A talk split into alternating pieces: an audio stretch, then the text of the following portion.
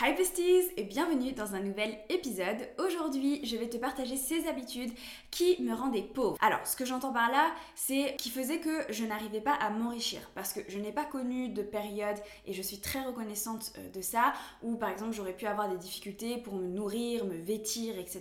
C'est pas du tout le cas et c'est pas ce que je veux dire par là.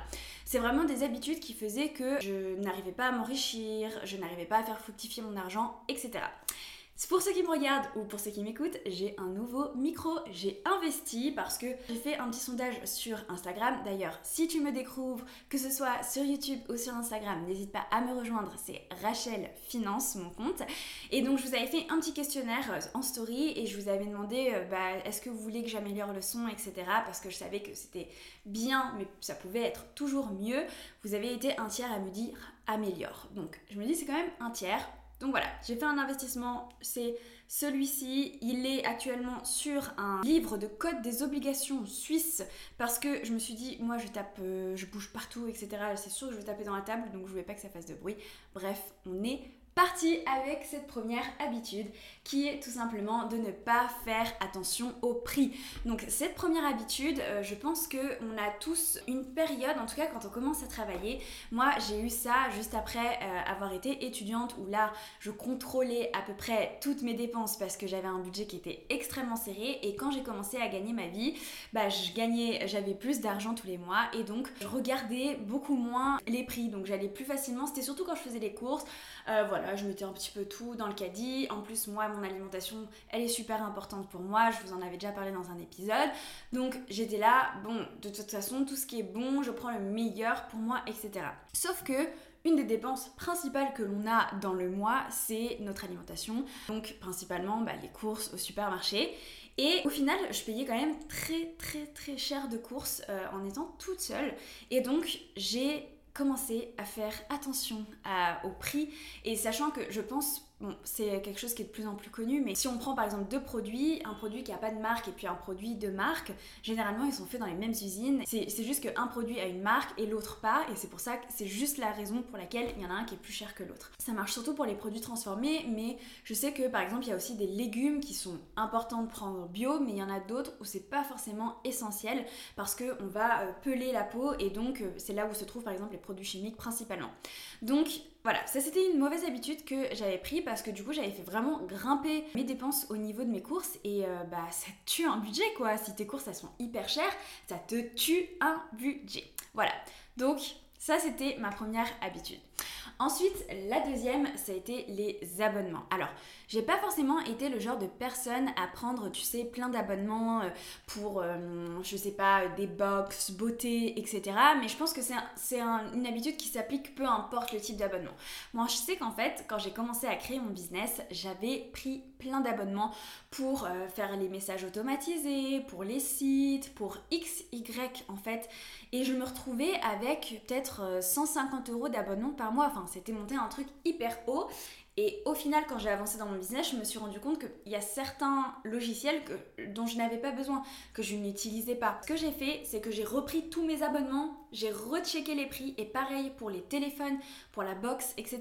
Ce que j'ai fait, c'est que j'ai appelé, donc ça je vous en parle pas mal dans ma formation euh, Moneymaker, si ça vous intéresse, au niveau du budget, elle est très très bien. Ce que j'ai fait, c'est que j'ai appelé donc euh, tous les opérateurs, euh, Bouygues, machin, etc. Là, dit, c'est trop cher, je vais chez votre concurrent si vous ne donnez pas un meilleur prix.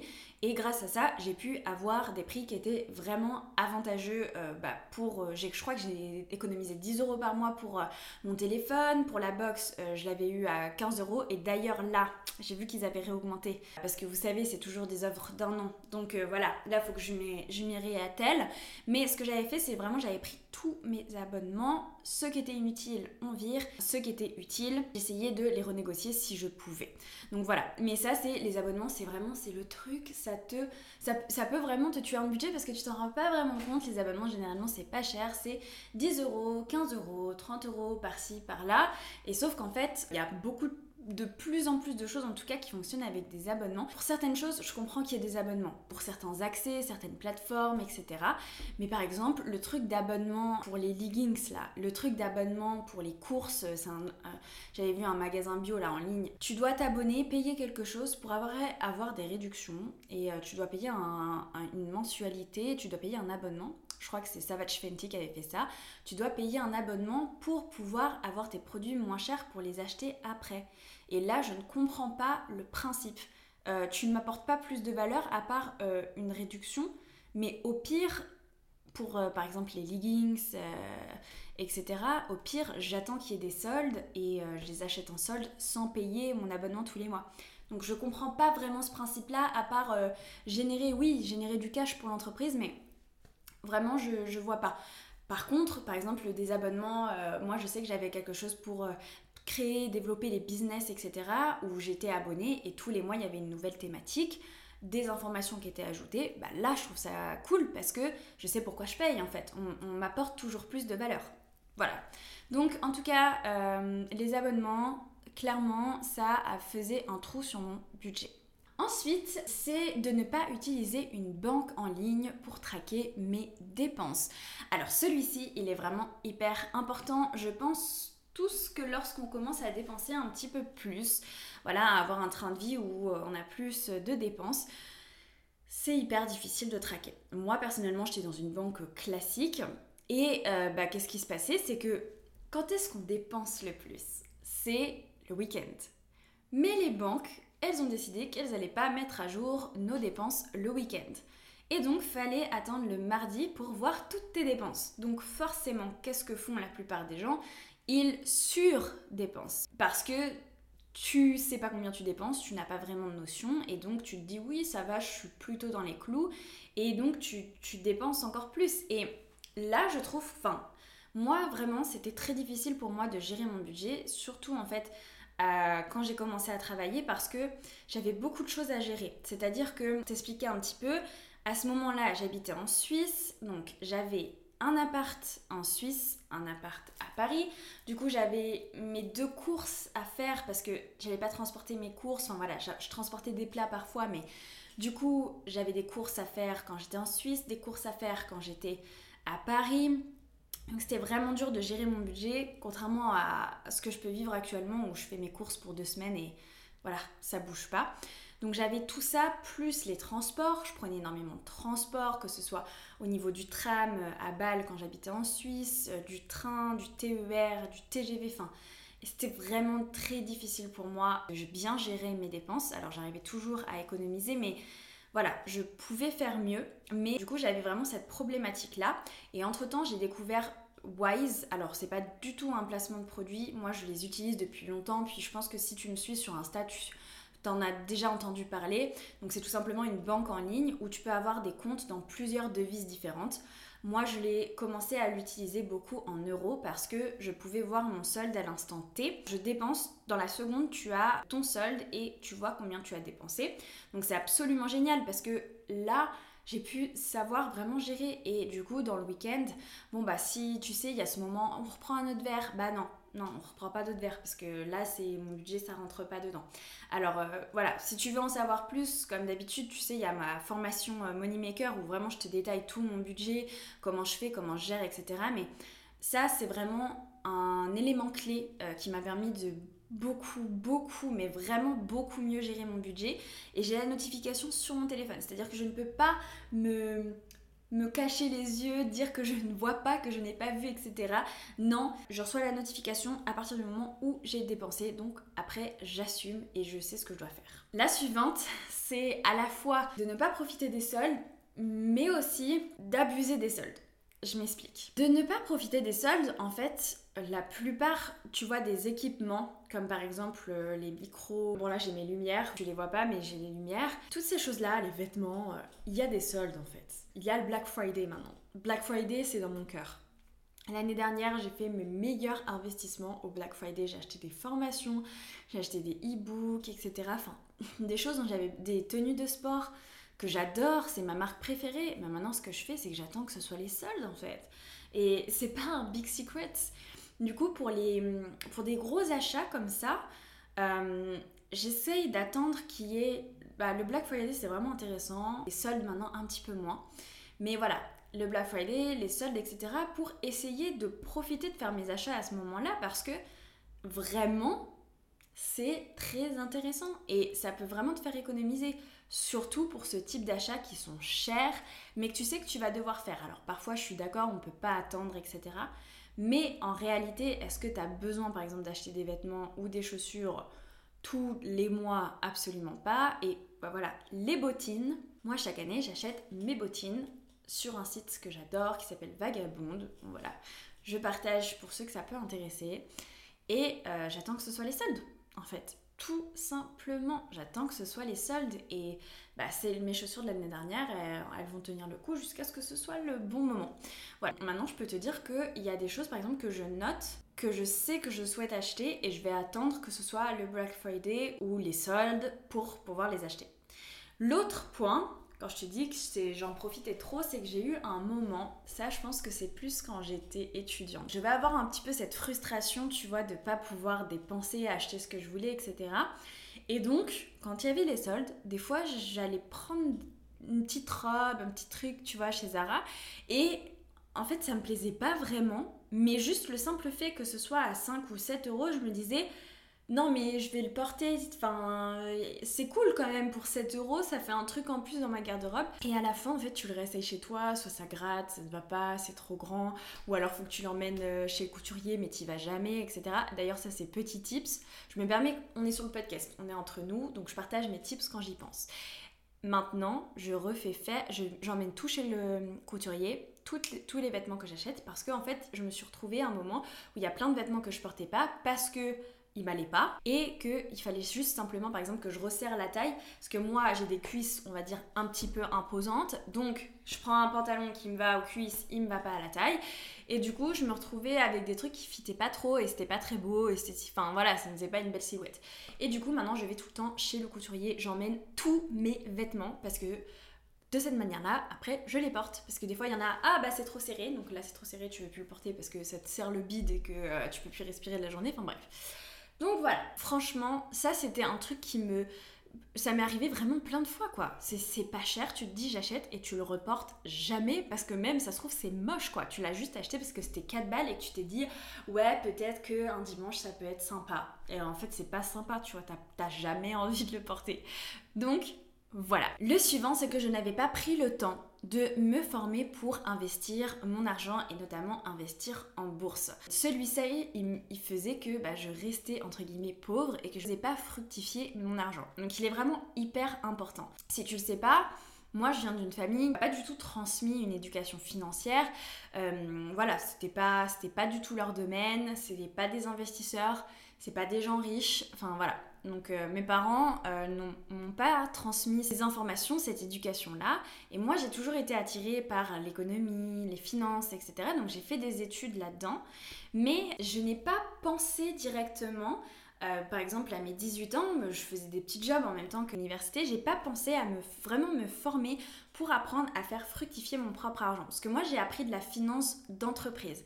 C'est-à-dire que j'ai été business analyst, donc vraiment euh, tout ce qui était chiffres, analyse, euh, principe des intérêts composés, tout ça, je connaissais.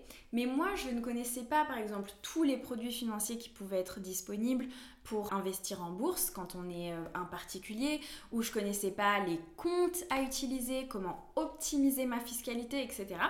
Et vraiment, ça a été euh, une mauvaise habitude que de me dire je verrai ça plus tard.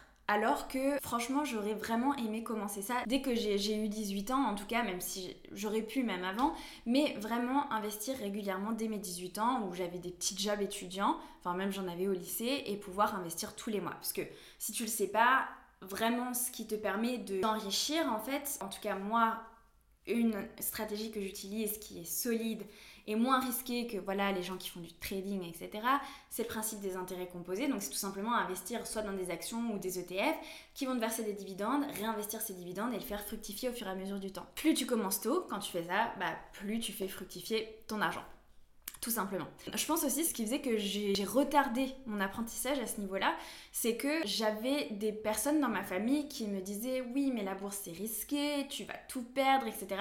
Je pense que tu as sûrement euh, eu ça dans ton entourage, même si c'est pas forcément ta famille, c'est des amis. Et c'est un mythe en fait qui est entretenu dans notre société et qui est totalement faux parce qu'il y a vraiment une distinction entre les gens qui font du trading, c'est-à-dire de l'achat-revente d'actions euh, au jour le jour dans des, dans des produits financiers qui sont très risqués, avec des effets de levier, etc. Alors que en fait tu peux avoir une stratégie de long terme qui est basée sur des entreprises solides, avec une stratégie solide. Il n'y a pas vraiment de risque que tu perdes tout ton investissement du jour au lendemain parce que tu vas diversifier au niveau des entreprises, au niveau des secteurs, au niveau de les devises, etc. Mais heureusement, en fait, j'ai pris conscience vraiment quand j'ai commencé à travailler. Je me suis dit, mais attends, moi j'ai envie de faire fructifier mon argent, j'ai envie de plus dans ma vie. Et là, j'ai commencé à me renseigner sur les gens les plus riches du monde. Et qu'est-ce qu'ils font les gens les plus riches du monde? Ils investissent leur argent, ils investissent en bourse. Donc à ce moment-là, je me suis dit, mais c'est trop bien, j'ai fait des études dans la finance. Euh, ça va être super easy pour moi de comprendre. J'ai juste à me former, à bien approfondir le sujet et après on est parti et c'est ce que j'ai fait. Donc euh, voilà. D'ailleurs, si jamais tu veux te former en bourse, en investissement, comment créer ton portefeuille, comment choisir tes actions, tes ETF, agir en cas de crash, mais aussi savoir choisir les bons comptes, les bonnes plateformes, etc. Sache que j'ai créé une formation de A à Z qui te donnera toutes ces informations afin de te former et pouvoir investir en bourse, en crowdfunding immobilier et dans les crypto-monnaies et les métaux précieux. Donc voilà, c'est une formation de 14 modules hyper, hyper, hyper approfondie. Donc euh, si ça t'intéresse, comme d'habitude, il y a le lien dans la description du podcast et dans la description de cette vidéo YouTube. Ensuite, le point suivant, cette habitude que j'avais, c'était de suivre trop d'influenceurs. Donc, euh, bon, je sais pas si tu sais, mais euh, je crois que je l'avais dit dans un autre des podcasts, moi j'ai vraiment découvert genre les influenceurs, les réseaux sociaux, YouTube et tout ça, quand j'avais 21 ans, quand je me suis mise à travailler et que j'avais grave du, du transport à faire et que je m'ennuyais tout simplement dans les transports. Et sauf qu'en fait, je suis rentrée dans ce truc-là et je me suis mise à suivre plein, plein d'influenceuses, que ce soit sur Instagram, YouTube, etc.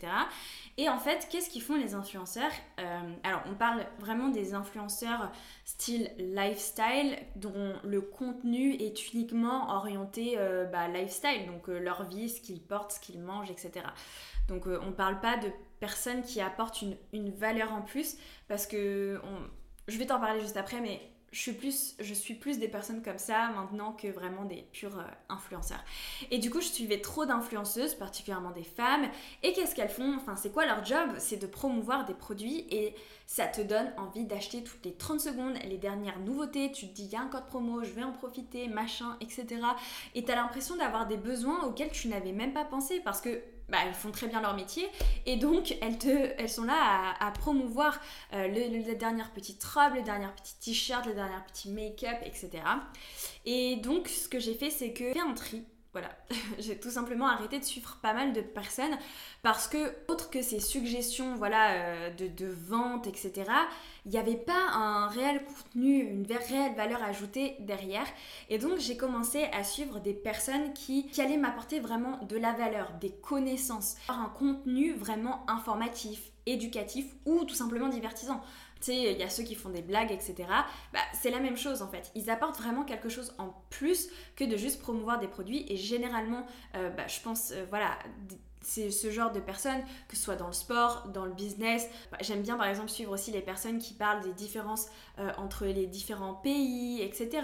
Au niveau de l'éducation, de la culture. Enfin bref, il y a plein de sujets différents, mais vraiment des personnes qui sont là pour te transmettre quelque chose et c'est mille fois plus intéressant. Enfin, moi, j'adore, vraiment, j'adore YouTube, j'adore Instagram. J'apprends beaucoup, je découvre plein de choses.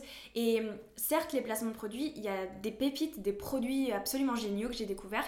Mais justement, je préfère m'orienter vers ces personnes-là qui vont être très, très sélectifs avec leur partenariat et donc les marques qui vont être mises en avant, ça peut être potentiellement des choses qui vont m'intéresser, mais surtout le contenu qui va être le plus euh, produit sur ce type de compte, chaîne, YouTube, etc. En fait, ce sera du contenu qui, soit, qui sera soit divertissant, soit euh, surtout éducatif, informatif et je trouve que bah, ça m'apporte beaucoup plus de valeur et c'est beaucoup plus intéressant de suivre ce genre créateur de contenu.